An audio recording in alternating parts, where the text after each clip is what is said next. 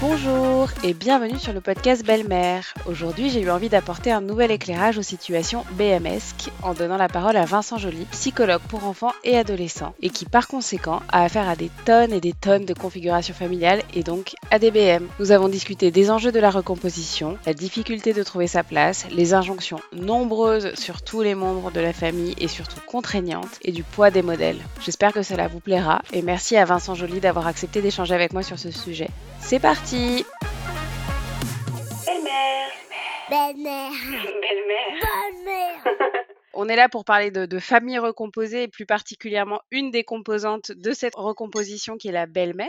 Mais déjà, j'ai une petite question rituelle que je pose euh, aux belles-mères, mais que je vais vous poser à vous.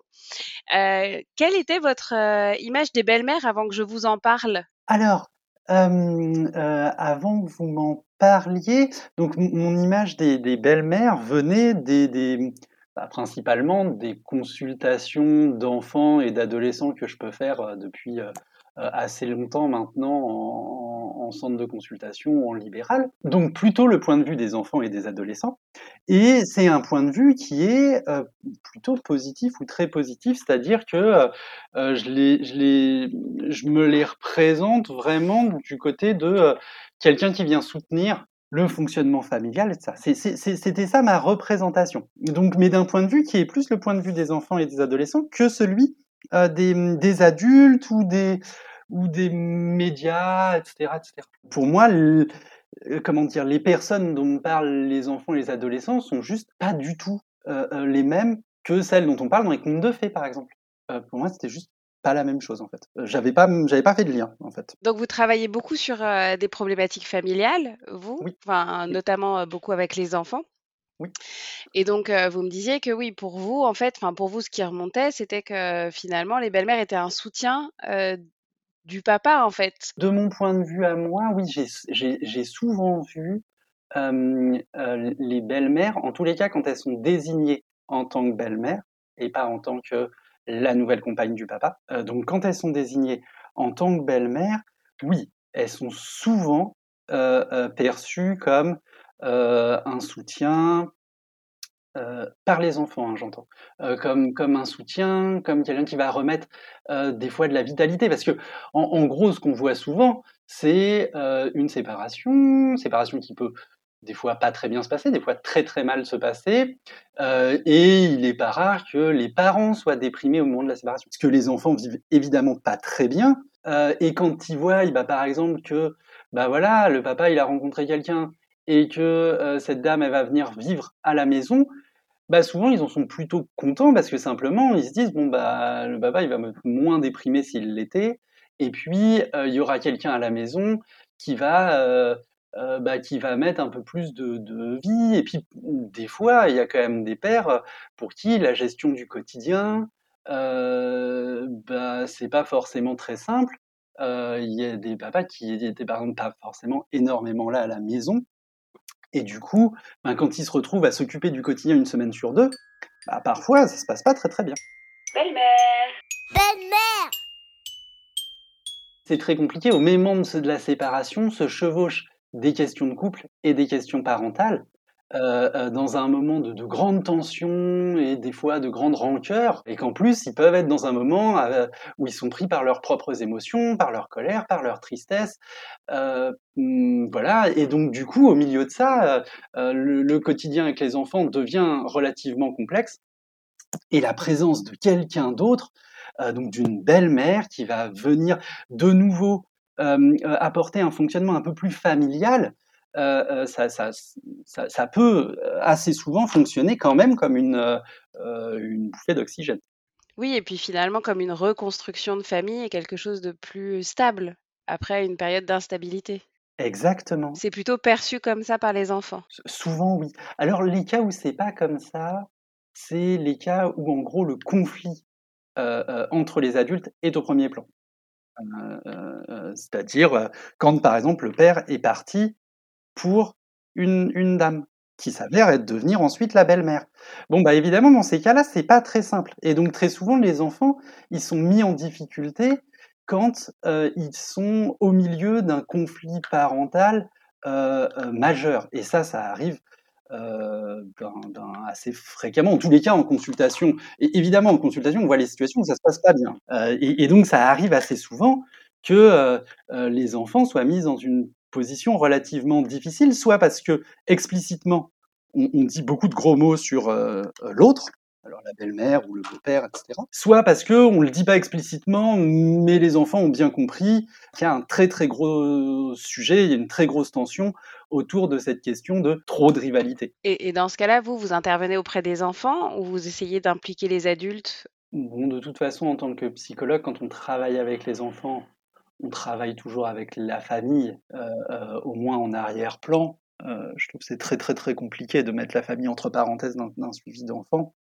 Donc on, va de toute façon travailler avec la famille en arrière-plan, en essayant de discuter avec les, adultes, avec ceux qui veulent bien euh, discuter euh, avec nous, pour essayer de, permettre justement de distinguer la question du couple, euh, la question des adultes et la question parentale. Sur le fond, les tensions avec les belles-mères ou avec les beaux-pères sont, souvent liées au contexte de séparation, et le problème du, contexte de séparation, c'est que en gros, ben, la question du couple et la question de la famille sont mélangées. Et du coup, euh, des fois, c'est difficile de, faire la distinction entre les deux.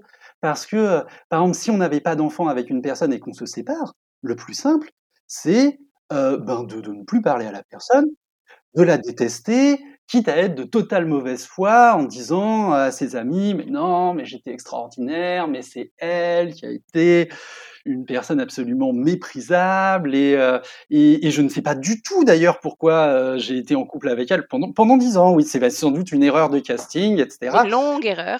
longue erreur, mais c'est juste elle m'avait hypnotisé. Je ne sais. Bref, on peut être dans la dans la plus totale mauvaise foi et c'est pas un souci euh, sur le fond émotionnellement. Ben oui, pour se remettre d'une rupture, il peut y avoir tout un moment de, de rejet de l'autre et où on va essayer de voir tout ce qu'il y avait de négatif dans l'autre, ce qui va nous aider à digérer la rupture, puisqu'on se dit, j'ai pas à être triste, puisque l'autre n'avait que des défauts.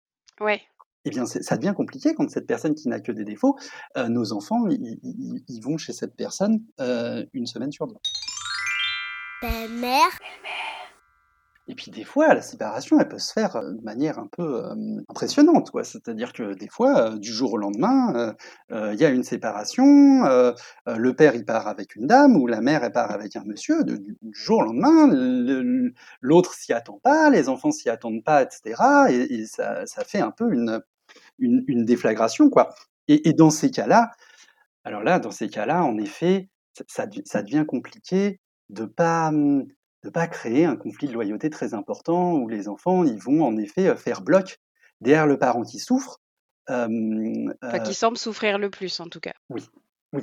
Alors évidemment, de, de toute façon, dans l'absolu, c'est toujours une situation difficile pour les, pour les deux, quoi. Mais des fois, il y a une des deux personnes qui a du mal à, ben, à se reconstruire, à passer à autre chose, qui peut se mettre à se déprimer ou à, ou, ou à d'autres difficultés, qui peut se mettre à avoir des, des problèmes d'addiction, qui peut euh, euh, se mettre à perdre pied complètement, etc. Euh, quand il y a des séparations, on, on, on dit toujours c'est compliqué pour les enfants. Et les adultes viennent toujours pour ça. Alors que pour le coup, je trouve que ceux pour qui c'est le plus difficile, le plus souvent, c'est les adultes. Ah, intéressant. Moi, je trouve. Euh, et que très, très, très, très souvent, les enfants, ils viennent en thérapie pour amener leurs parents. Amener un des deux parents. Personne ne le dit comme ça, on ne le dit pas comme ça, etc. Euh, mais, mais, mais, mais oui, ils, am ils amènent euh, leur papa ou leur maman qui va mal et qui ne peut pas s'autoriser à dire qu'il ou elle va mal. Et du coup, on va venir pour parler de l'enfant, mais bon, quand même un petit peu beaucoup aussi pour parler de, de l'adulte. D'accord, donc l'enfant, l'enfant et les, les, réactions des enfants dans une recomposition sont euh, finalement en creux euh, ou, en, ou en bosse, ça dépend comment on voit les choses, de, de ce qu'impulsent les parents aussi dans, dans leur conflit d'adultes. En fait, les adultes, ils ont un problème, c'est que s'ils vont mal, euh, bah, personne ne fera rien en fait. Oui, à part eux-mêmes. Ben ouais, c'est compliqué parce que quand on va mal, souvent on a du mal à faire quelque chose pour soi-même. Euh, donc l'entourage risque de ne pas faire grand-chose. L'entourage professionnel va simplement dire qu'il faut continuer à travailler. Euh, et l'entourage familial peut euh, plus ou moins passer à côté. bon. Les enfants, c'est pas comme ça. Aujourd'hui, fort heureusement, si un enfant, il est capable, quand il va pas bien, de s'agiter, de s'énerver et de faire un tout petit peu n'importe quoi à l'école, en réalité, immédiatement, l'école, elle va faire quelque chose. Elle va dire ça ne va pas, euh, il s'est battu à la cour de récréation, ou il a insulté son professeur d'histoire géo, etc. Ce qui est embêtant hein, pour l'école. Mais le côté positif, c'est que du coup, euh, euh, l'environnement va immédiatement réagir et va dire ça n'est pas possible, cet enfant il est malheureux, il le montre, euh, il faut faire quelque chose, il faut, euh, bah là en l'occurrence par exemple, aller voir un psychologue ou en parler, faire une réunion, bref, se mettre autour de euh, la personne, là en l'occurrence l'enfant, de l'enfant qui montre qu'il va pas bien, il faut se mettre autour de lui pour essayer de penser les choses pour améliorer la situation. Eh bien un adulte qui va pas bien, ça, ça ne se passe la plupart du temps pas en fait. C'était une femme froide, cruelle, follement jalouse du charme et de la beauté de Cendrillon. Et surtout bien décidée à faire prévaloir les intérêts de ces deux abominables filles. Belle-mère Moi, en tant que belle-mère et euh, en ayant recueilli des témoignages de belle-mère, il semble que c'est plus compliqué pour une belle-mère d'arriver dans une famille. Euh, effectivement, quand il y a un conflit euh, entre le père et la mère qui est encore bien vivace, ça c'est sûr que ça rend pas les choses aisées. Mais aussi selon les âges des enfants. Hmm. C'est plus facile quand ils sont petits que quand ils sont ados. Est-ce que vous pouvez donner des clés ou expliquer pourquoi c'est plus compliqué? Bah, déjà, la, la relation avec les, les parents, elle, elle est plus souvent tendue, voilà, avec les adolescents qu'avec les enfants. Et, et le beau-parent ou la belle-mère, en l'occurrence, peut souvent servir de bouc émissaire ou de défouloir aux difficultés familiales. Euh, donc dans ces cas-là, euh, évidemment, c'est-à-dire qu'en gros, dans un climat de tension, euh, l'arrivée d'une nouvelle personne peut poser plus de soucis. Les, les, les, adolescents peuvent aussi être dans des dans des questionnements de rapport au groupe. Ça, c'est des questions qui sont beaucoup plus adolescentes, c'est-à-dire qui est-ce qui fait le nous et qui est-ce qui fait le eux, quoi. les groupes d'adolescents, ils fonctionnent beaucoup comme ça en petits groupes, ils se ressemblent et, ils se distinguent de, du petit groupe, quoi. Et au niveau familial, ils, peuvent avoir cette dimension, cette, ce fonctionnement-là aussi, de, de rejeter ce qui, euh, ce qui vient de l'extérieur, ce qui est nouveau, etc., etc. Donc ça, ça peut être plus compliqué euh, parce que euh, l'adolescence, comme c'est une période de, de, questionnement et de, recherche identitaire, comme on ne sait pas très bien qui on est, on peut avoir besoin, pour se construire, d'avoir autour de soi un petit groupe qui dit, voilà, ça, ce petit groupe, c'est nous, nous, on est comme ça, on se protège entre nous et on se méfie euh, de l'extérieur. Et de la nouveauté. Et de la nouveauté. Et les, adolescents se méfient souvent plutôt des adultes. Donc, euh, une nouvelle adulte qui arrive, elle risque euh, de recevoir de la méfiance. Et dans ce cas-là, euh, est-ce qu'il y a une attitude à adopter qui permette un peu plus de souplesse, un peu plus de douceur dans le rapport justement euh, avec cet ado euh, dans l'opposition? Bon, de toute façon, il n'y a pas de, solution miracle, malheureusement. Après, il y a une chose qui est sûre, c'est que on, vit dans une société qui a des, des, grandes difficultés avec le négatif. Il y a une chose qui est compliquée, c'est de supporter d'être le mauvais objet, comme diraient les, les c'est-à-dire d'être, vu comme négatif, d'assumer d'être pas bien, d'être mal perçu, voilà. Euh, et par exemple, l'école est mise très en difficulté par rapport à ça. Dire mais non, euh, on n'est pas, on, on, fait du mieux qu'on peut. Si on a des problèmes, c'est à cause des, des, des, parents, etc. Et les parents d'ailleurs vont, vont, jouer le même jeu, etc. En disant mais non, mais nous on fait du mieux qu'on peut. Bref, tout le monde fait du mieux qu'il peut, mais personne n'arrive à assumer d'être euh, des fois pas comme il faut. Et donc du coup, le négatif, euh, l'image négative, c'est un peu la, patate chaude, euh, c'est quelque chose que personne ne veut assumer et on a besoin de le projeter, c'est-à-dire de, de, renvoyer toute cette image négative à quelqu'un. Dans un contexte de séparation, euh, l'image négative, elle est assez importante. Les parents, ils peuvent se dire ah mais mince, je n'ai pas réussi, je rêvais de construire une famille idéale et je n'y suis pas parvenu. Du coup, je ne suis pas une bonne mère ou je ne suis pas un bon père. C'est pas vrai, mais ils se sentent attaqués comme ça par cette image négative. Et quand ils en parlent à leurs amis, d'ailleurs, leurs amis peuvent leur renvoyer un peu ça, quoi. Oui, de l'échec et euh, ouais. Oui, en disant moi qui ai réussi, tu sais. Des bons amis. Donc voilà, donc tout ça pour dire que plane le négatif euh, de la mauvaise mère, euh, etc., etc. Le négatif qui est très souvent récupéré par les adolescents, par exemple, dont on va dire ils ne sont pas comme il faut. Avant, quand ils étaient enfants, ils étaient mignons, ils étaient gentils, mais maintenant, ils sont devenus impolis. Et, et, et, et, et voilà, et les adolescents peuvent se mettre à, à revêtir l'habit du négatif. C'est très compliqué. Et face à cette menace-là du négatif, ce qu'on a envie de faire en premier, c'est de s'en débarrasser, c'est de dire mais non, mais moi je fais très bien, je suis très bien, euh, euh, j'ai très peu de défauts, et s'il y a des problèmes, c'est pas moi, c'est quelqu'un d'autre. Et donc tout ça pour dire que la belle-mère risque de récupérer le négatif, l'image de la mauvaise mère. Euh, la bonne mère, c'est la maman, la mauvaise mère, c'est la belle-mère. Mais surtout qu'on en, on en hérite un peu finalement des problèmes vu qu'on arrive dans une situation qui existe déjà. Exactement, exactement. Sans compter qu'en plus, évidemment, euh, euh, c'est un peu injuste. On débarque dans une situation. Et, Ça peut pas être de notre faute. Bah, c'est un peu cruel, quoi. On voit que nos défauts et les autres, on voit que leurs qualités. Pas, et on serait responsable des problèmes, alors que bah, les problèmes, par exemple, la séparation, elle a eu lieu, je sais pas, genre deux ans avant que qu'on on arrive dans la famille, etc. Bref, c'est agaçant et on pourrait vouloir refuser complètement le négatif. C'est très compliqué puisque du coup, si on garde mon image, c'est comme si tout le monde avait un ballon rouge dont il ne voulait pas et se jetait le ballon comme ça, les uns les autres. Ça risque de ne pas très bien marcher. De ce point de vue-là, quand c'est possible, c'est plutôt mieux d'accepter sa part de négatif, sans trop en faire, sans rentrer immédiatement dans quelque chose de masochiste, mais euh, de juste pointer que, ben oui, peut-être on n'est pas parfait ou on n'est pas parfaite, euh, peut-être on a des défauts, peut-être on ne sait pas très bien comment faire, peut-être on a dit telle telle chose et puis on savait pas et on s'est trompé et on est désolé et que peut-être on va être décevante sur ceci ou sur cela et que euh, ben oui on va pas sauver euh, euh, cette famille de ses de ses difficultés et de ses tensions et que bon voilà on est on est on est humain et puis finalement, il est, aussi nécessaire euh, parfois pour, euh, pour un ado ou pour un jeune enfant qu'on revête, enfin qu'un des membres de la famille euh, mette ce costume pas très confortable pour que cet enfant puisse évoluer. Ça lui sert, quoi. Exactement. C'est-à-dire que quand il y a le négatif qui plane dans une famille,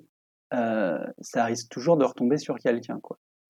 Et c'est embêtant quand le costume du négatif, il retombe sur un adolescent, par exemple qui est déjà fragilisé, euh, qui, voilà, qui est déjà en difficulté avec son image, euh, si en plus il est vu comme celui qui cause les problèmes dans la famille ou celle qui cause les problèmes dans la famille, euh, l'adolescent ou l'adolescente risque de ne pas pouvoir gérer ça. Et eh bien du coup, il risque de, de, renvoyer de l'agressivité, du négatif, du rejet à, là en l'occurrence, la belle-mère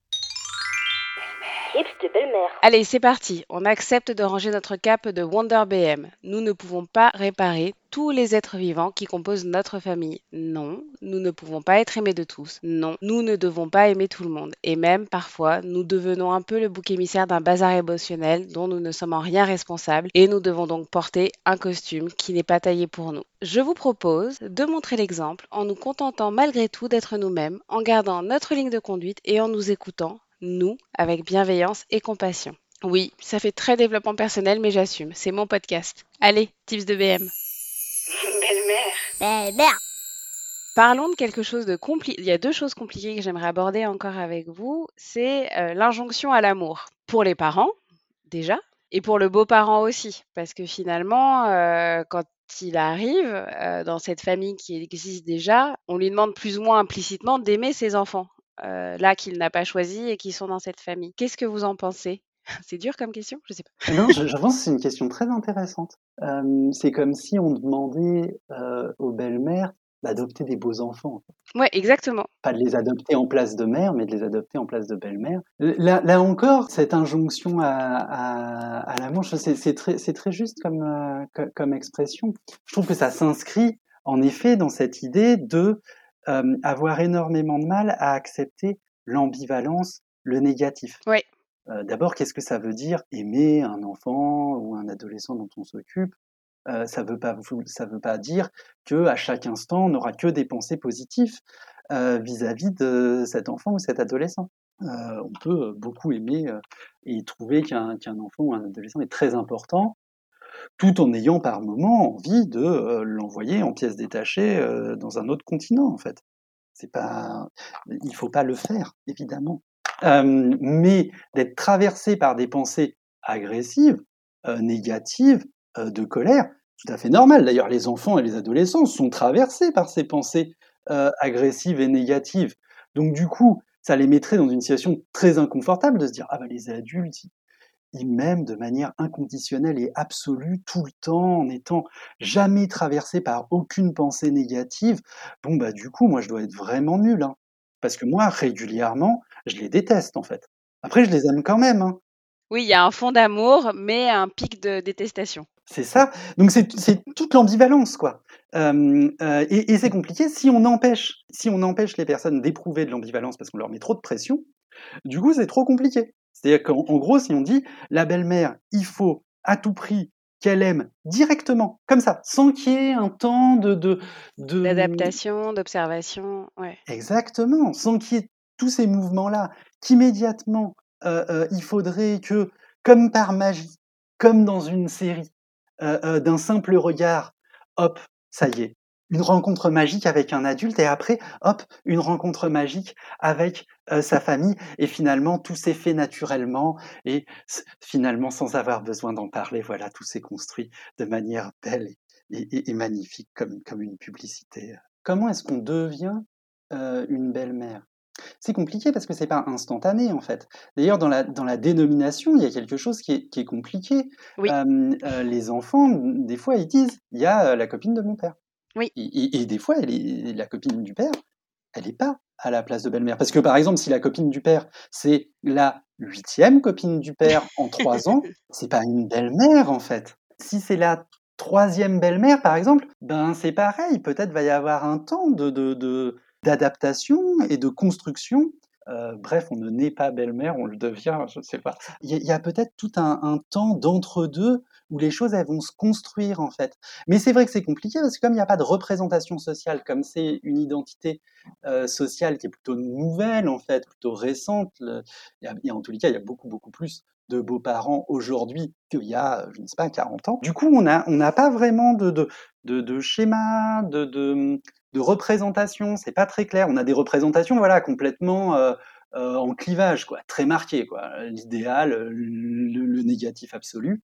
Mais du coup, on manque de schéma pour penser les choses et on manque de schéma pour penser, heu heu, ce temps qui peut être relativement long d'entre-deux, où on va passer du statut de compagne du père au statut de belle-mère.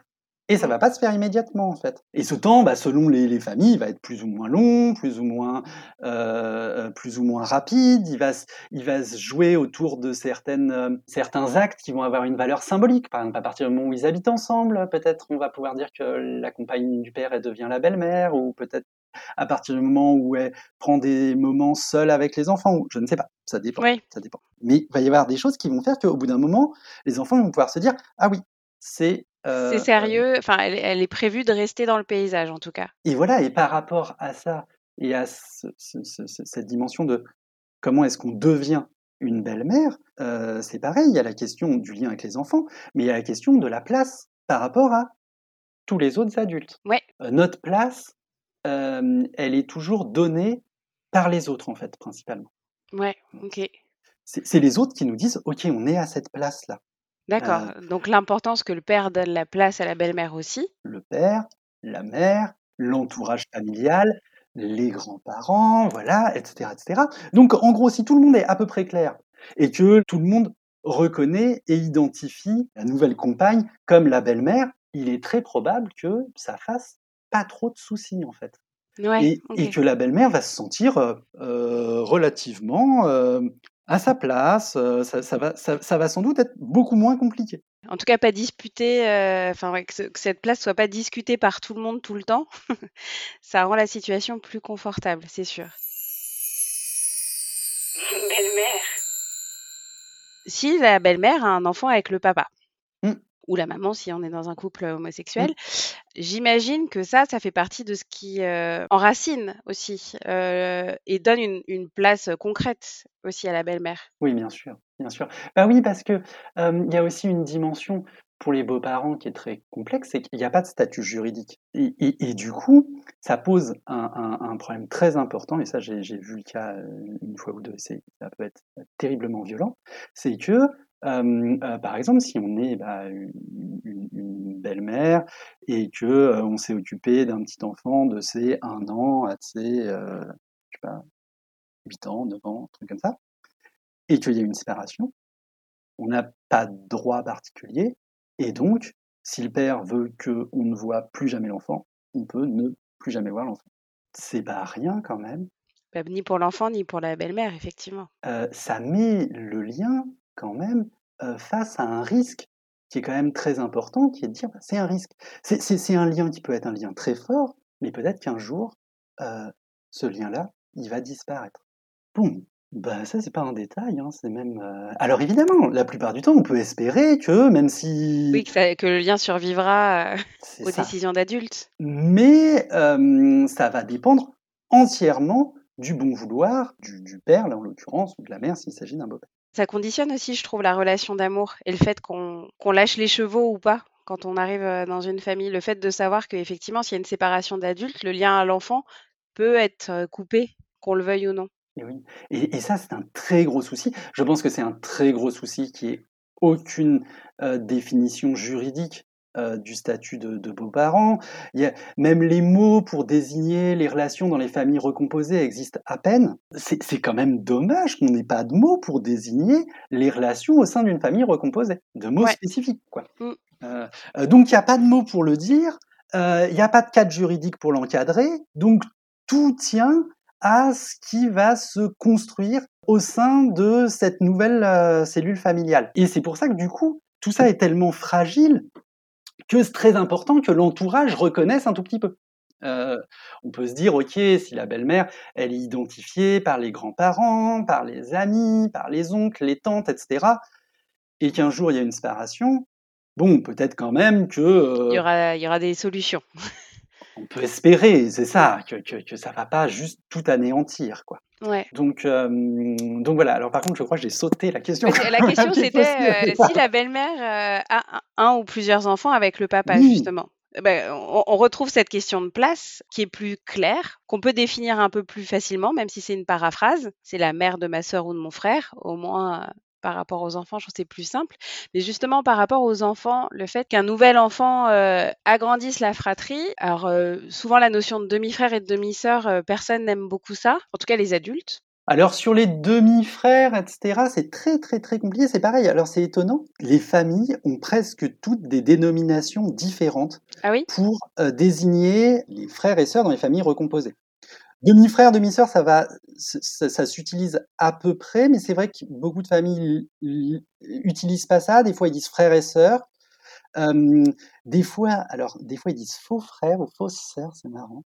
Ah oui Et, et par exemple, pour désigner les enfants d'une première union de la belle-mère, par exemple, ils peuvent dire quart de frère, ce qui n'est pas tout à fait. Ah, euh, oui. euh, euh, génétiquement, c'est pas ça correspond juste, pas à mais- grand-chose.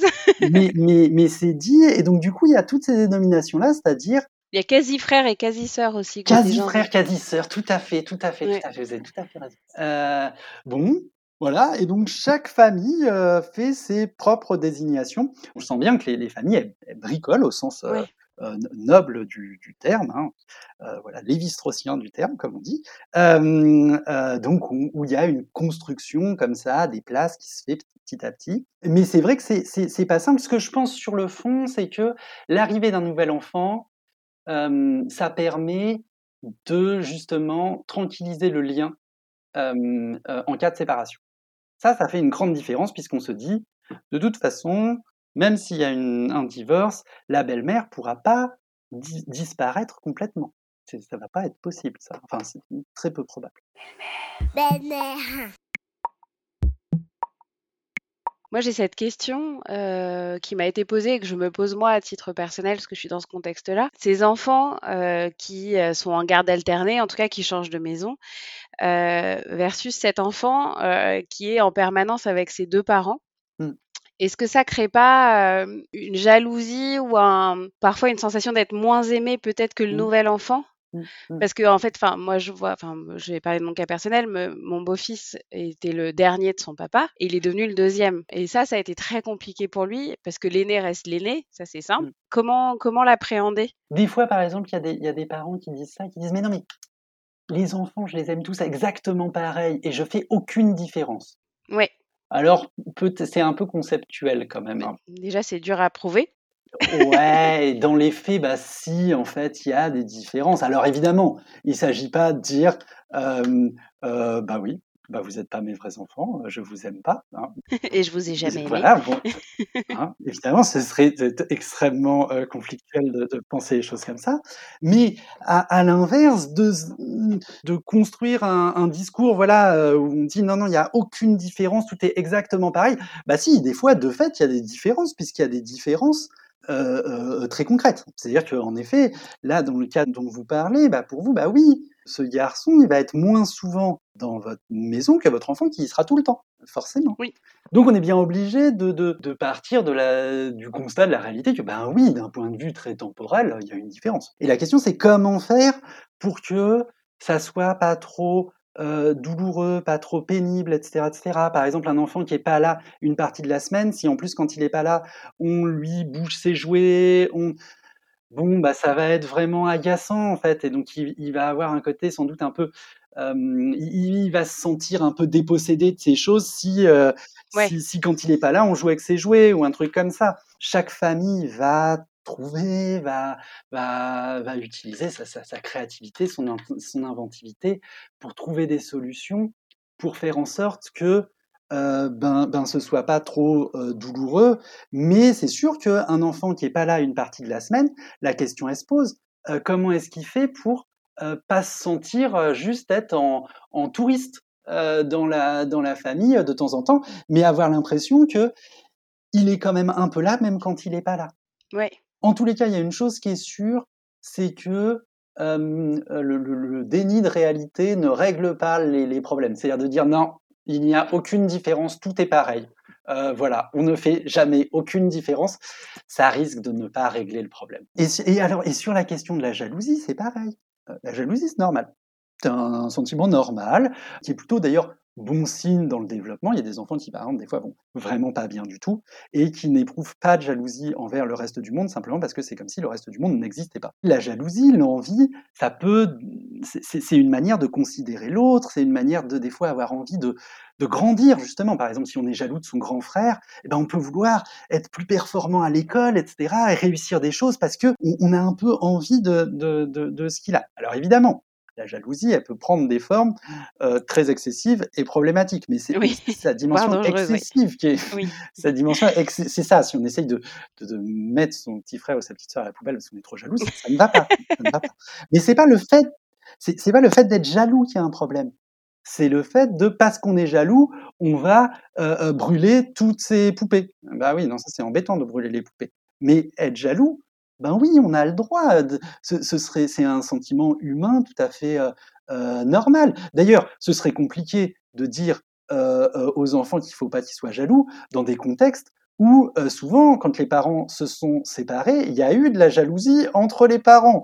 Donc du coup, euh, ce serait compliqué de dire aux enfants qu'il faut pas qu'ils éprouvent du tout de jalousie, alors que leurs propres parents, ils, ils en ont éprouvé quand même des fois. Oui, mais parce qu'on est toujours dans ce truc de d'émotions positives en fait. On est obligé de on- cette injonction à aimer aussi son frère et sa sœur en permanence. Mais oui, mais comme si aimer, ça voulait dire euh, être dans un ciel d'été euh, bleu comme ça, sans aucun nuage, où chaque instant est un instant de félicité, euh, jamais traversé par aucun, aucune vague négative. C'est vrai que c'est sympa comme idée, mais dans les faits, c'est souvent pas comme ça. Le message, c'est qu'il faut dédramatiser toutes ces positions euh, et toutes ces émotions qui nous traversent tous, tous, les membres de, la famille, euh, de la famille en général, et a fortiori recomposer. Et donc finalement, en abordant les choses, en projetant le moins possible, euh, c'est peut-être un début de solution. Exactement. Merci beaucoup Vincent pour cet entretien très éclairant pour moi et j'espère que vous aussi. J'adorerais avoir votre avis sur ce type d'entretien en marge des témoignages de belle-mère. Donc n'hésitez pas à partager votre avis sur la page Instagram du podcast. Et surtout, pour soutenir BM, la pluie d'étoiles sur les plateformes ainsi que les avis sont toujours bienvenus. Merci beaucoup à tous et à bientôt. Bisous